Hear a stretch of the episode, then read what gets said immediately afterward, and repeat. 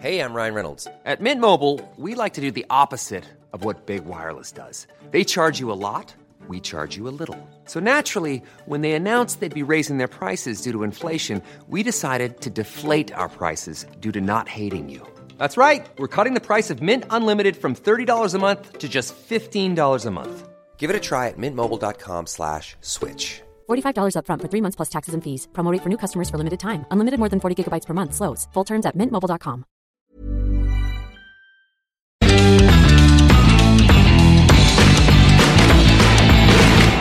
Bienvenidos a Jueves de Sin Comentarios Entretenimiento. Entretenimiento aquí con la Fernie. Y con la Andy. Si ustedes quieren como que un, un ahora sí que un noticiero sesudo, eh, bueno, para empezar, no es su programa este en lo absoluto, pero el miércoles sería lo de las notas serias, tecnología, qué está pasando en el país, crisis climática, ya, pero aquí es Betty la Fea, Sí, es- Katy Perry. Es como ventaneando, pero en versión así como medio millennial, medio más buena onda, ¿no? Ventaneando.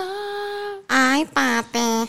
Tú imitas muy bien a Pedrito Así es lo Sola. que te decía. Ay, Pandy, a Pandy, ay, Andy, no me andes robando a mi Pedrito sola. Que en realidad Andy es, es, es como si estuviera hablando, según yo, como López Obrador. Ay, Andy, ¿Qué onda? Katy Perrit, pe- Perrita. Katy. No, pues mira, después de lo que hizo, sí se puso Sí se muy perrita, ¿eh? Sí se vio, se vio muy cabrona. Pero ¿qué cuéntame ese chisme que ya lo quiero saber? En California, Katy Perry compró una mansión suca en Montecito, que no sé qué es Montecito, pero no es calabacitas. Debe ser calabaza. Es que hay un lugar que se llama Calabacitas, Sí, ¿no? Que No, es calabaza- calabazas. Es donde viven las Kardashian. O sea, ahí tenían su casa la Ajá. familia Kardashian Jenner. Y vive mucha banda. Es que en Selling Sunset es como oh, Calabasas. Calab- Calabasas, California. Sí. Y ahí también vive, eh, o vivía, no sé, Britney Spears. Y mucha banda de mucha Britney lana. Spears no sabemos si está viva. O es un holograma. Híjole, no lo sé. O No, sea, o, o si es Amash Gary ya tuneado, ¿no? Mira, voy a dejar para el Patreon de la siguiente semana mi opinión sobre la salud mental de Britney Spears porque no lo puedo decir en público. Totalmente. Porque la quiero. O sea, no es porque me vayan a cancelar. Creo que quienes siguen aquí, gracias por aguantar todas mis canceladas y mi brote psicótico de este año. Pero, bueno, Katy Perry tiene, tiene, compró una mansión por 15 millones de dólares. Nada, nada barata. Ajá. Y eh, tiene toda esta bronca porque el señor al que se la compró, que es un viejito de 83 años, aunque creo que en ese momento tenía 80 años, se la vendió y al final dijo siempre no. Pero en, en Estados Unidos tengo entendido que cuando dices va, o sea, como Es va. Es va, güey. O sea, Sí, sí, no hay sí. hasta legalmente No, echarte incluso para atrás. aquí en México es va, o sea, ya con contrato firmado y si no, pues una penalización porque, pues, ¿para qué le haces perder su tiempo y su dinero a la gente, no? Sí, sí, sí. Eh, y hay un documento que no sé cómo se llama. eh, mm, mm, es un compromiso de venta que no, no, no voy a decir cuál es el nombre en inglés porque siempre le pongo escroto en inglés, pero no es escroto. Es como suena escroto en inglés, pero no lo es. Pero el caso es que tú firmas este documento y en teoría ya cuando lo firmas va y si no hay penalizaciones. El caso es que el, el viejito este de ochenta y tantos años se arrepintió, dijo no, no le quiero entrar, eh, va para atrás y ahorita traen una demanda y Katy Perry lo está como que también demandando así de, ah, pues no me lo vendiste, pues además de que supongo que no le tiene que regresar el dinero porque asumo que nunca se lo dio, pero además de, de, de no perder ella un peso, le está como que cobrando otra cantidad a este sujeto, 3.5 millón. Ah, no, él, él estaba ganando 3.5 millones de dólares del tiempo que la compró, el que lo vendió. Pero O que sea, Kiri en- quería una indemnización por el tiempo que no vivió en esta casa. A ver, nada más para entender, en dos, tres meses le ganó cuánto el viejito. 3.5 millones de dólares. O sea, él la compró en 11.5 millones y se las vendió en 15 millones a Katie y su esposo. Que pues es su pedo, güey. O sea, pues si ella la quiso comprar en eso, pues ella la quiso comprar No, en claro, eso. pero finalmente a mí también me parece medio abusivón subirle 3.5 millones de dólares a una propiedad por, ¿Por tres meses. Pues no, o sea, no. eh, a ver, Habría que ver lo que, lo que dice, eh, o sea, un estudio ahí de una opinión de valor o qué onda, pero, pero, ¿por qué? Si es mi casa, yo la puedo no, vender lo que yo quiero. no necesariamente, porque tendrías que irte a cuánto paga la zona. Ah, a ver, ok. Sí. Sí te sales, sí te O sea, sales. no, yo le puedo poner el precio que quiera a mi casa. Yo, yo puedo decir, a mi casa aquí en, en Zapopan vale 100 millones de dólares. Es el precio que yo lo puedo poner. O la compró a buen precio, quizás. Lo que sea, Puede pero ser. Katy Perry se la compró. O sea, Sí. yo no voy a juzgar al señor si le sacó 3.5 millones porque la supo vender, porque la remodeló o porque encontró un animal que se la comprara. rar, este, pues lo, lo hizo. Pero el caso es que la morra lo está demandando porque, porque pues echó para atrás el viejito y le está pidiendo como que una penalización. Oiga, es que señor, no, no mames, pinche viejito, güey. Pero, pero a mí también eso de... O sea, ¿por qué te echas para ¿Sabes qué? A mí qué, qué impresión me da desde que yo vi esa nota y eso, me da la impresión como que se enteró que la compradora es artista y que quizás sea una cuestión como de vecinos o esta onda de que no quieran atraer artistas al vecindario porque van a perder privacidad, porque la gente va a ir a stalkear. Puede ser hasta una, una cuestión de esas de, de no queremos que el barrio se convierta en un pinche lugar de stalkeo de artistas. Pues quién sabe, porque Puede si no ser. te vas a quedar a vivir ahí, ¿qué te importa? Mm, Si yo te estoy no vendiendo sé, la porque casa- tampoco sé si él tenga propiedades ahí también. Ya estamos asumiendo muchas cosas. Totalmente. El caso es que el viejito dijo, no te la vendo, y dijo, ah, está así, pues yo te demando. Ay, está un camión pasando. Perdón, es que todavía no estamos en nuestro estudio. El caso es que está esa demanda ahí, que se suma a las veces que Katy Perry ha demandado gente por situación de una casa, en una ocasión a unas monjitas, de las cuales mató a una en el juicio. ¿Qué?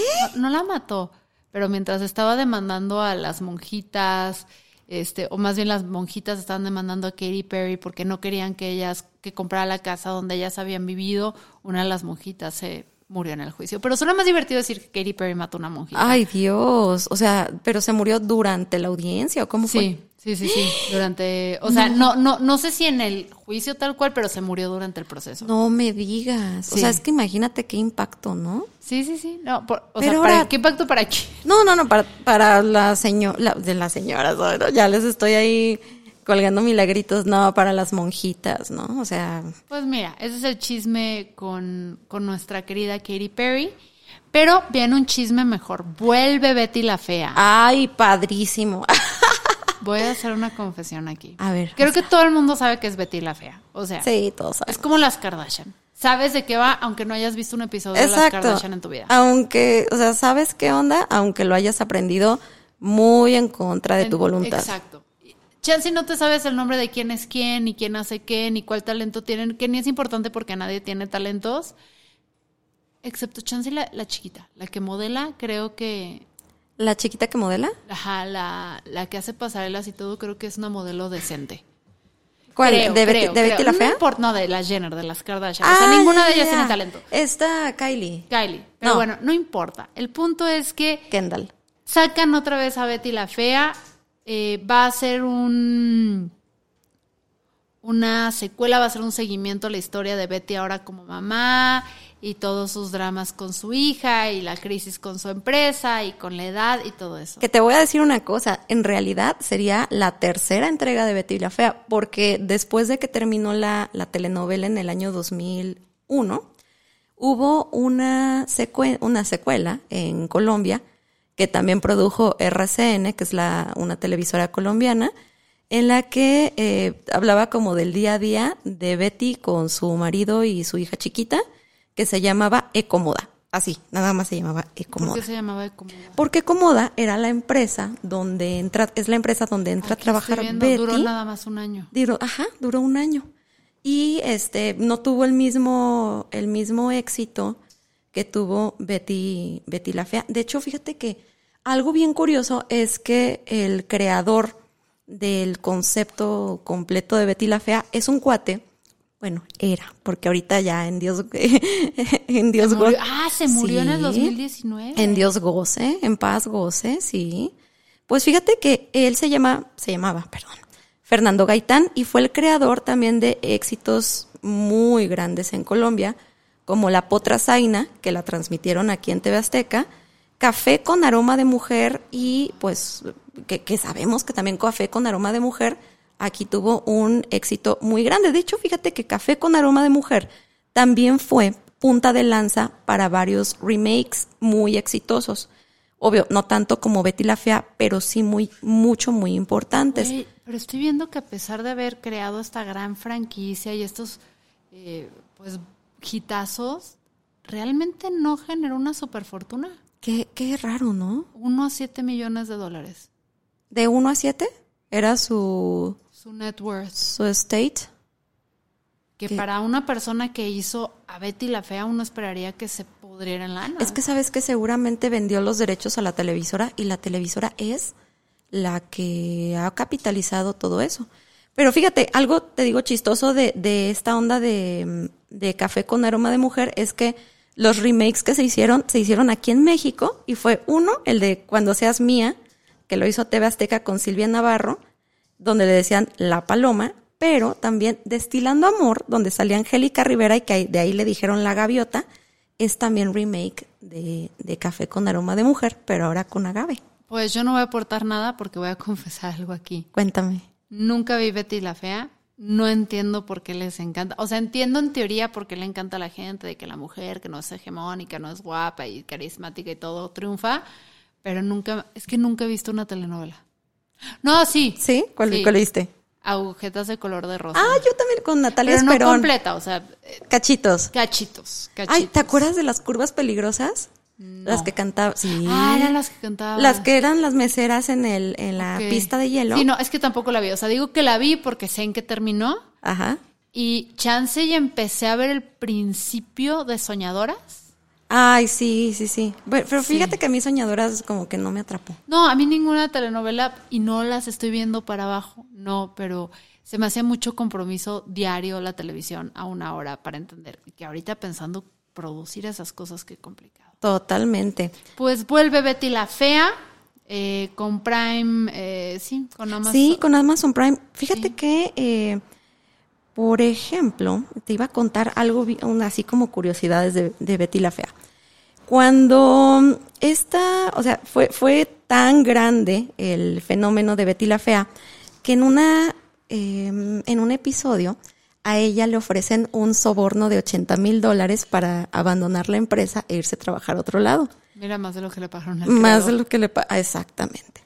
Y fue un desmadre político, porque Betty la Fea ya era un ícono colombiano, al grado que el presidente de ese entonces, de por ahí de los 2000, Andrés Pastrana, le escribió al guionista para solicitarle que Betty no contraviniera a las normas morales. Imagínate. O sea, ya que el presidente tenga que intervenir en tu telenovela. O sea, es que, es que por eso es, o sea, Betty la Fea no es solamente la novela y lo que significó Es para, cultural. es un fenómeno cultural porque, mira, sus detractores también señalan, ¿no? Que, que si bien se usa el recurso de la imagen peculiar para, para atrapar a la audiencia, o sea, la neta, pues sí, hay que aceptarlo. Hay un planteamiento muy del carajo, ¿no? O sea, es una, una morra que entra a trabajar a una empresa donde pues le está yendo del, del carajo, o sea, a ella porque la tratan súper mal, se burlan de ella, y el hijo del dueño, o sea, un mujeriego súper asqueroso, la enamora y la usa para maquillar reportes financieros y hacerse pasar por un genio. Y cuando todo sale mal, pues porque Betty se da cuenta que él solo, solo la usa, ella se va a otra ciudad, le cambian la imagen y pues hacen que encaje. glow up. El- ajá, le hacen un glow up y pues ella, ella regresa. Pues, y aparte la actriz es bellísima. O sea, véanla. Es guapa, es guapa. preciosa. Y pues ya regresa y todo. Y él supuestamente le, le dice, es que yo sí estoy enamorado y le promete que va a cambiar y todo. Y al final, o sea, Betty, una chica inteligente y todo, salva, salva la empresa y se casa con ella. Entonces, en esta moda... Ah, sí se casa con ese Sí se casa que con la él. estaba usando. Sí. No. Por eso es bien importante que, o sea, yo creo que en los tiempos actuales, la, la nueva telenovela de Betty la Fea, y lo han dicho, ¿eh? oficialmente está, está, está dicho, que eh, ella en, estas, en esta secuela se va a empezar a cuestionar si las decisiones que, que tomó... Sí, si hermana, cas- la cagaste, merecías algo Sí, mejor. O sea, está exacto. bien que, que se casó con él, que le quite la empresa, porque ella es muy inteligente. En el divorcio, ya llevan más de 10 años casados. Mm, Que le vein- quite la empresa Como veintitantos. y se buscara un vato chido. Sí, ¿o no? ¿O no? No, pero sí merece amor verdadero. Amor verdadero es el propio, amiga. Ay, no, Andy, yo quiero un Yo- beso televisado así de Betty la fea, que Creo- no está tan fea. Creo que te falta desconstruirte, amiga, pero bueno, fíjate que para los patrons les voy a dejar una rica sorpresita porque fíjense que hay una disertación académica donde se pelotea si realmente Beat- Beatriz Pinzón Solano, o sea, Betty la Fea, es realmente una víctima o la verdadera villana de esta historia. Ah, había escuchado algo, eso lo hablamos luego Ah, con los pues, Patreons. Voy a ver un- si encuentro un resumen de Betty la Aquí fea. les traje un link donde está justo la disertación académica. Si nos, si nos, si nos pagan un cafecito, ahí lo pueden ver. Fernanda, ¿qué más nos traes? Ah, tenemos nada, esto fue como un dato interesante. Cristian Castro en una entrevista Ah. apareció hablando como argentino y no conecté el audio a la computadora Mi Cristian. Castro, que Y- le gusta que le metan el dedito. Él le gusta que le metan el dedito y no vamos a juzgar. Hace falta cada, construirte. cada quien sus placeres, ¿no? No, está bien. Este, Y pues nada, se puso a hablar como argentino, che, en una entrevista. y pues todo el mundo se está curando Cristian. Y Cristian, Cristian yo siento que ya está más allá del bien y el mal y le vale. Sí. Es como de, ay, ya, o sea, yo me adapto a donde voy, no se avergüenza, él es él. Sí. Tu papá es el loco Valdés y tu mamá es Verónica Castro. Claro, o sea, y aparte, pues, ay, o sea, Cristian ya salió en calzones, en un meme, ya dijo en televisión nacional cuáles son sus sus preferencias este, es un vato al que le gustaba el metal. Le gusta. No manches, le encanta el metal. De hecho, tiene un tatuaje De Tool. De Tool. Y en la canción Azul, si tú escuchas Azul, tiene un solo de guitarra metalera. o Sí, sea, sí, sí. Y dijo, ah, pues me gusta el metal y voy a hacer pop. Y sí hay que reconocer que la verdad Cristian es de los mejores intérpretes que hay en Latinoamérica, ¿eh? O sea, la neta, como cantante es extraordinario. Algo que decía José José es que no había eh, ningún otro cantante que interpretara mejor sus canciones que Cristian ¿En Castro. serio? Te lo juro. Te lo juro. Órale. No, Sí. sa- no sabía eso. Sí, de, de verdad. Y el, de hecho un día, no sé si fue en esa entrevista, la, donde sale como argentino, creo que trae una playera del grupo de metal Ghost. Sí, es, él es súper metalero. Sí. Pero pues el Cristian Castro anda hablando como argentino, se hizo meme, si lo ven por ahí es por eso, nada más me dio muchísima risa. Y bueno, venimos, tenemos unos minutitos para hablar de qué, qué vas a hacer tú este fin de semana, Andy. Dormir, comer, embriagarme. No, no es cierto. Fíjate que para embriagarse, porque yo sí lo vi con unas copitas de vino de más. ¿A eh, quién? ¿A Cristian? No. Eh, debería ver a Cristian con copas de vino más. Wes Anderson acaba de liberar cuatro cortitos en Netflix. Yo no sabía, me agarró de imprevisto, porque en eso vi nada más el arte, que era claramente de Wes Anderson, eh, donde sale Benedict Cumberbatch y hablando de eh, ah, ah, ah, The Wonderful Story of Henry Sugar. Y yo así de, "Mm, ese es un libro que leí de chiquita. ¿Quién es Enrique Azúcar? Enrique Azúcar es, es un personaje ficticio de un cuento corto de este eh, Roald Dahl, que es un escritor de cuentos infantiles que hizo Matilda, Las Brujas, Ca- Carlos y la fábrica de chocolate, eh, El fantástico señor Fox. O sea, era un güey que escribía libros para niños bien chidos, un británico. Y pues de morra leí sus, sus cuentos. Entonces me puse a verlo, vi que era un, un corto. Eh, los cortos me pasa, ay, cómo andan camiones y pasa y pasa aquí en la En realidad son mis tripas, tengo hambre. Entonces, es- sacaron, vi el corto, me, me asomo a verlo. Sale Benedict Cumberbatch, Dev Patel y Ben Kingsley en este primero. Y se trata básicamente de un güey que es millonario, súper ultra millonario. No sabe qué quiere hacer con su vida, está aburrido. Y encuentra un libro donde un médico redacta la historia de este sujeto que podía ver sin usar sus ojos. Wow. Entonces este compa dice, no manches, a fuerzas, voy a usar eso, porque es medio truculento el morro, y dice, voy a usar esto para hacer trampa. O sea, ver sin usar mis ojos. Ajá. Y no les quiero dar detalles porque es una historia muy padre, muy, muy de cuento así, infantil, así de que voy a, voy a ver si me puedo pasar el alto. Así. No, Sí, no, lo- no, más bien estafando. Entonces, está muy padre porque el personaje luego tiene un desarrollo ahí chido. El personaje es Benedict Cumberbatch y Dev Patel, Ben Kingsley, todos ellos como que hacen varios personajes dentro de la historia y hacen varios personajes dentro de estos cortos donde entran y salen este, este elenco de actores, donde también está Ralph Fiennes en uno de estos, y hacen cuatro cuentas. Entonces esta de Henry Sugar, The Swan o El Cisne, El Atraparratas, The Ratcatcher y Poison.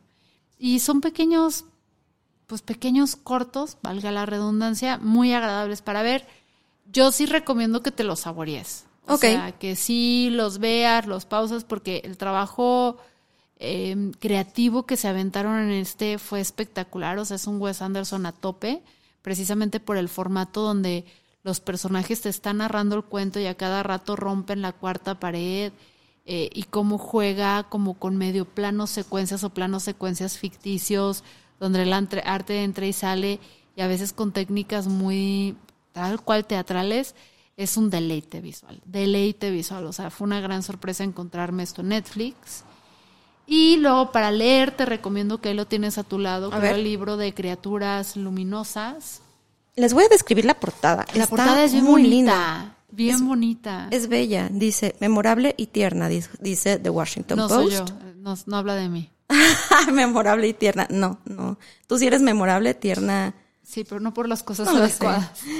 Sí, es muy linda. Trae un pulpo gigante naranja y una lady con pelito gris viendo el pulpo. Pero cuéntanos, ¿de qué se trata? Mira, yo cuando empecé a leer el libro dije no lo voy a terminar, me, me, me está enojando mucho. Se trata de, de una señora, eh, Tuba, ¿no? ¿Cómo dice que se llama? Toba. Toba. Entonces, Toba se dedica a limpiar un acuario porque quiere hacer algo con su vida. No, o sea, no es que lo necesite, pero quiere hacer algo con su vida eh, para llenar, llenar el vacío porque su esposo falleció de cáncer. Y antes de que falleciera su esposo, su hijo de 18 años se murió en un, en un suicidio, aparentemente. Y ella trabaja en este acuario donde hay un pulpo, Marcelus, que está en sus últimos días. Él sabe ya que está en sus últimos días y crean una relación muy bonita. Es un libro que cuando lo empecé a leer dije, el tema del niño no me va a gustar, es un tema a lo que soy muy sensible, es mi peor miedo el perder, el pensar que puedo perder a mi hijo, por eso tampoco pude ver Pinocchio o Pinocho completa, la de Guillermo del Toro.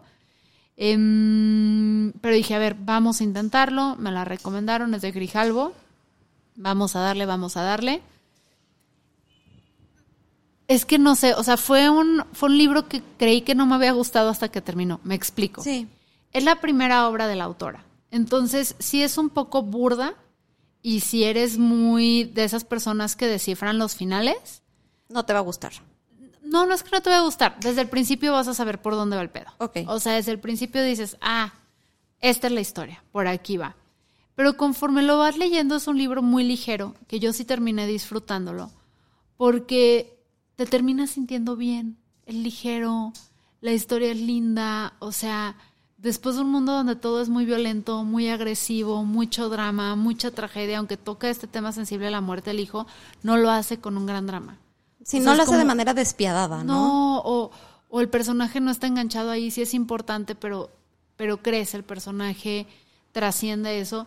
Y entonces al final que lo leí dije, ah, estuvo a gusto. Qué lindo, ¿sabes? ¿no? Fíjate. Un libro dominguero. Aquí hay una, una frase que, que me gustó. Fíjate, dice, se preguntarán quién soy. Me llamo Marcelus, aunque la mayoría de los humanos no me llama así. Lo más habitual es que me llamen ese bicho. Por ejemplo, mira ese bicho, está ahí. Se le ven los tentáculos por detrás de la roca. Soy un pulpo gigante del Pacífico. Lo sé por la placa que cuelga en la pared próxima a mi lugar de encierro. Sé lo que estáis pensando. Sí, sé leer. Sé hacer muchas cosas que no se imaginan. Y yo creo que esto aplica también con, con muchas personas, ¿no? Como, como a veces eh, juzgamos a las personas sin saber qué es lo que, lo que traen dentro, ¿no? Sí, es, es, es lindo, no es tan profundo como tal vez tú lo quieras, porque el- siento que al pulpo le pudieron dar más protagonismo. Sí le hacía falta, pero, pero sí es un, es un libro lindo. Se los recomiendo para algo ligero, un libro dominguero que se sientan bien. Em, es medio cursi, bastante cursi son, entonces si no les gusta eso no le entren. Pero, pero no, no me arrepiento de haberle dado la oportunidad de terminarlo. La van a pasar bien. La, Sobre la todo- vas a pasar a gusto. Como para adolescentes, Fíjate que eso pensé. Pensé que es un gran libro para adolescentes. qué chido. Sí, o sea, para adolescentes me gusta mucho sin, sin tratar a los adolescentes como pendejos. Eso está suave. ¿Sabes? Incluso como para una clase de lectura y redacción Sí, y no, o de es- literatura. no está pensado para adolescentes, pero también creo que porque la autora, Shelby Van Pelte, es su primera novela. Entonces, siento que en ese, en ese sentido todavía le falta pulirse, por eso es tan burda y al principio cachas por dónde va. Pero para un adolescente estaría poca madre. O sea, siento que es una etapa para leer ese libro. Si nos escuchan los profesores, Pásenlo. Buen No, y hay mucha gente joven que tiene seguro hermanos más jóvenes. Y pues para escuchar, eh, les recomiendo Twin Shadow, eh, que es este cantante, actor, productor, eh, que nació en la República Dominicana y salió, o sea, realmente se crió, se crió en Florida y hace unos años tiene un disco que se llama tal cual Twin Shadow, que es uno de mis álbums favoritos. No, sí, Twin Shadow, hom- homónimo, que es de mis álbums favoritos en la historia.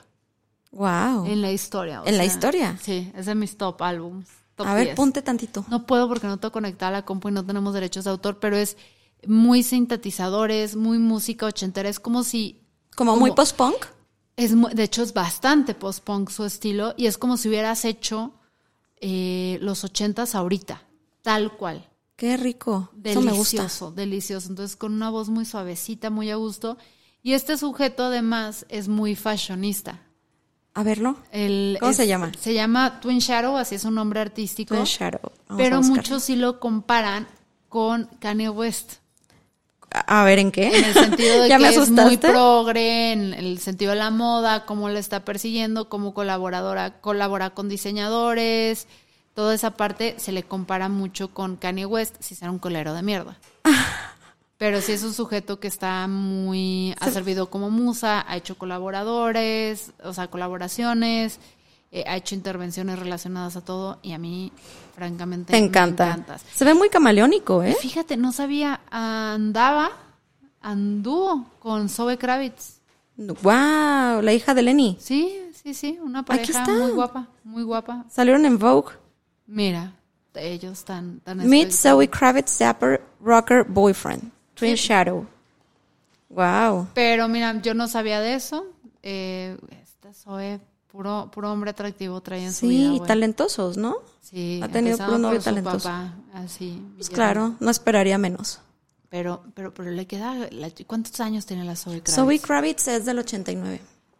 Ah, no, no, no. Yo pensé que era mucho más chiquita ella. Ya, ya, sí, tiene como unos 34, si mal no recuerdo.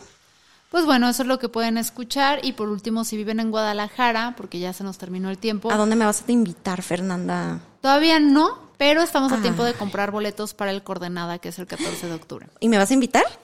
Eh, Coordenada, invítanos. Ah, sí, sí, porque, porque Fernanda no me quiere invitar. Yo sí te quiero invitar, pero acuérdate que soy una mamá que se queda en su casa, entonces vive a través de ustedes. Que también está, empezó, empieza hoy una exposición de Banksy, como la que hicieron de Van Gogh. Ay, sí, es una experiencia como inmersiva Ajá. con, eh, o sea, te meten en un cuartito y hay un montón de proyectores y cositas así. Está en Plaza Patria, ¿verdad? Está en Plaza Patria. Bax- Banksy, sin límites en Plaza Oye. Patria, que acaban de descubrir quién es. Eso te iba a decir. ¿Qué onda con eso? Pero Robin o algo así ese se llama. No es- es el de gorilas. no es el de gorilas. No es el de gorilas. Entonces, ¿cómo se llama? Robin no sé qué. O sea, la neta es que es super X. Super. X- A ver, O sea, tú lo ves y dices, no, güey, pues es pues contra la figura. Robin Cunningham se llama. Era un güey que hacía raves y fiestas electrónicas. Oh, sí, sí, pues por su arte sí, se nota como que sí. Le Que gusta nada la más como fiestecilla. dato interesante, el, ¿te acuerdas de ese cuadro que, que destruyó una vez cuando estaba en una subasta y cuando lo compraron, en cuanto lo compraron lo destruyó y que todo el mundo, ah, Sí, sí, sí, que para hacer un madre"? NFT, no sé qué onda, ¿no? No, no, no, no, no. O ese fue uno de... Ese fue, es, esas son otras intervenciones. Acá alguien en una subasta compró el cuadro y resulta que el marco era un triturador. Entonces, en cuanto compraron el cuadro, el marco se empezó a comer el dibujo No. y lo hizo tricitas de papel. Pues resulta que el cuadro ya vale como 10 veces más desde que pasó eso. Las tricitas de papel. ¿Qué? Me dejaste los pelos de punta, no puedo creer que eso... Sí. O sea, es que este mundo es tan paradójico y tan raro que cómo, o sea, ¿cómo voy a creer que, que ahora una obra valga más? Porque fue, porque tuvo por la cantidad de prensa que recibió. Esa es la respuesta. Ay, caray. Porque salió en todos los periódicos, en todos lados. Pues mira que la basura de unos es el tesoro de otros. Exactamente. y- Pero Banksy es un raver. Yo me quedo con la versión que era el de gorilas. En fin, esto fue Sin Comentarios, edición juevesitos. Edición chismecito y ya saben, síganos en nuestras redes sociales. ¿Los queremos? ¿O sí, sí los queremos? Yo no, porque no los conozco. Ay, bueno. Chao. Bye.